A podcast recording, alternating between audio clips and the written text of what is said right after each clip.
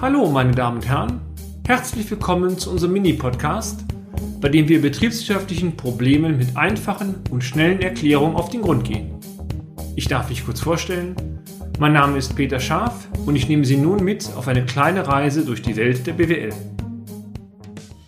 Die richtige Rechtsformwahl bei Existenzgründern. Teil 2. In einem der letzten Blogs haben wir Ihnen bereits in wenigen Worten die gängigen Personengesellschaften erläutert. In diesem Beitrag möchten wir nun die Kapitalgesellschaften thematisieren. Kapitalgesellschaften sind immer dann sinnvoll, wenn die Haftung des Privatvermögens ausgeschlossen werden soll. Auf diese Weise kann eine klare Trennung zwischen Geschäfts- und Privatsphäre erfolgen. Auch hat die Kapitalgesellschaft später den Vorteil, dass die Anteile vergleichsweise einfach veräußert werden können. Der Klassiker der Kapitalgesellschaften ist die GmbH, die Gesellschaft mit beschränkter Haftung.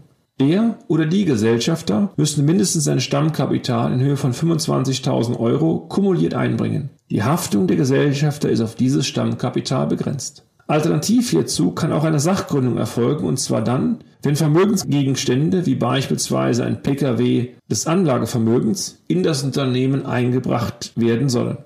Die zu beachtenden Formvorschriften für die GmbH sind bereits deutlich höher als die bei der Einzelfirma. So muss nicht nur wie bei der OAG eine Bilanz aufgestellt werden, dieses auch zu veröffentlichen bzw. im Handelsregister zu hinterlegen.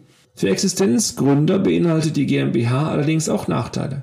Die Bonitätseinschätzung der Bank einer neuen Kapitalgesellschaft ist in aller Regel schlechter, bzw. die Hausbanken verlangen private Bürgschaften der Gesellschafter, sodass eine Haftungsbeschränkung de facto nur bei anderen externen Gläubigern wie zum Beispiel Lieferanten erfolgen kann. Die Erfahrung zeigt zudem, dass diese Lieferanten in aller Regel bei einer neu gegründeten GmbH diese auch nur sehr eingeschränkt kreditieren.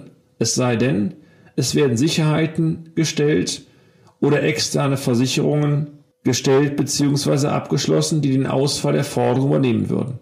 Bei grober Fahrlässigkeit oder Vorsatz haftet der Geschäftsführer trotz des GmbH-Mantels mit seinem Privatvermögen unbeschränkt.